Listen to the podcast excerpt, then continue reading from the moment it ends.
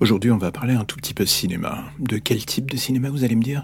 De celui qui tâche avec du sang, du corps, de la testostérone, mais surtout du zombie qui désire tout sauf faire le bien de son prochain. Je parle bien entendu d'Army of the Dead, le nouveau film de Zack Snyder. Je sais que lorsque l'on parle de ce monsieur, c'est qui tout double. Sa filmographie, elle divise, on va pas se mentir, et je vais pas repartir sur ces films d'ici pour ne pas relancer un putain de débat sans fin qui me fatigue.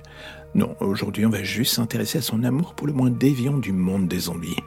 Et ce qui est beau dans l'histoire, c'est que ces sales bestioles lui rendent plutôt bien en fait. Army of the Dead est un projet intrigant. Est-ce qu'il révolutionne le genre non, pas forcément. Est-ce qu'il est intéressant car il marque une nouvelle étape dans la filmographie de Snyder?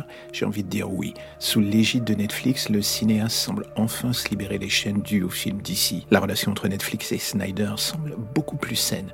Et chose positive, à la différence de Michael Bay qui a fait, on va pas se mentir, n'importe quoi avec tout le cash que Netflix lui avait donné pour Six Underground, euh, eh bien, Snyder, lui, il prend un pari couillu, celui de mettre en place une potentielle franchise solide. Et si l'on devait définir Army of the Dead version Snyder, je dirais que c'est Rogue One dans l'univers de Resident Evil. Dit ainsi, cela peut sembler casse-gueule, je vous le concède, mais la vérité c'est que ça fonctionne bien mieux que prévu. Alors je sais que ça va être bizarre de dire ça, mais oui, le film n'est pas aussi fondamentalement bourrin que je le pensais. Il y a de quoi vous faire lâcher le saut de popcorn en hurlant vers l'écran, ça oui, mais pas que. Snyder s'amuse à mettre en place un film qui bizarrement s'intègre assez bien avec l'univers qu'il avait mis en place pour Dawn of the Dead, son premier film de zombies. La galerie de personnages est solide, bien que pas toujours assez exploitée, surtout pour certains qu'on voudrait revoir encore plus, mais bon, ça c'est une autre histoire.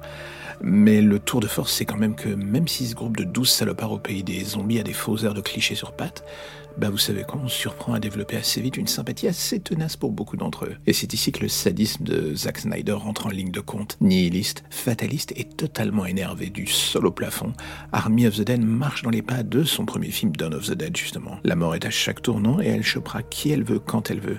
C'est ce qui rend l'ensemble un tout petit peu plus tendu du cul, on va dire. Et plus la faucheuse se met en place dans un camp comme dans l'autre, plus on se surprend à se demander ce que le film aurait pu devenir dans les mains de la Warner. Snyder lui-même disant que le studio ne savait pas quoi en faire à l'époque où il leur a proposé, chose que je peux comprendre d'une certaine manière, tant la vision pessimiste qu'applique ici Zack Snyder dans son récit, bah pour l'esprit d'un mec de la Warner, ça devait pas rimer forcément avec un retour sur investissement couru d'avance. Et du coup, la Warner a perdu sa chance, et d'une certaine manière, mieux. Jouant sur le tableau de sa mission suicide d'une narration en deux temps des éléments qui prendront sûrement forme dans le préquel du nom d'Army of euh, où l'on retrouvera aussi Jonathan Cohen, la grande surprise. Ce film réussit à surprendre bien plus qu'on ne l'attendait. C'est ça qui est beau dans l'histoire. Et c'est au travers de cette imbrication qui ne saute pas forcément aux yeux tout de suite que l'on voit l'échiquier que Snyder tente de mettre en place. Fort d'une liberté financière et créative offerte par Netflix, il s'aventure vers un genre lui permettant de s'adonner aussi bien au plaisir du film de genre, le plus gore possible qu'à la critique sociale, ou bien la valorisation d'une certaine forme de reliquat d'humanité au milieu du chaos. Le rapport entre Dave Bautista et sa fille en est le meilleur exemple dans le film. Est-ce qu'Army of the Dead est le film que j'attendais? La réponse sincère, c'est non. Et j'ai du coup envie de dire tant mieux plus ambitieux sur le long terme, plus sombre dans sa vision de l'univers qu'il met en place, et surtout beaucoup plus nihiliste que prévu, on peut dire qu'il y en a pour tous les goûts. Une preuve de plus que Snyder reste un caméléon absolument insaisissable. Je n'aime pas tout dans sa film, mais quand il revient aux bases d'une histoire plus classique, j'ai envie de dire que j'ai toujours eu une fascination assez certaine pour son envie de mettre les mains dans le cambouis et signe du temps qui passe peut-être. Army of the Dead s'attarde beaucoup plus sur l'histoire et ses personnages que sur les effets de style pouvant parfois plomber les réalisations de Snyder. Il y en a, on va pas se mentir, mais beaucoup moins, ce qui permet à l'esprit de se focaliser plus sur l'humain, les risques et la mort qui rôde dans l'histoire. Ce nouveau road trip de Snyder au pays des zombies est un excellent compagnon de route de son non moins excellent Dawn of the Dead. Si vous aimez ce film, alors j'ai envie de dire Army of the Dead vous plaira sans le moindre doute.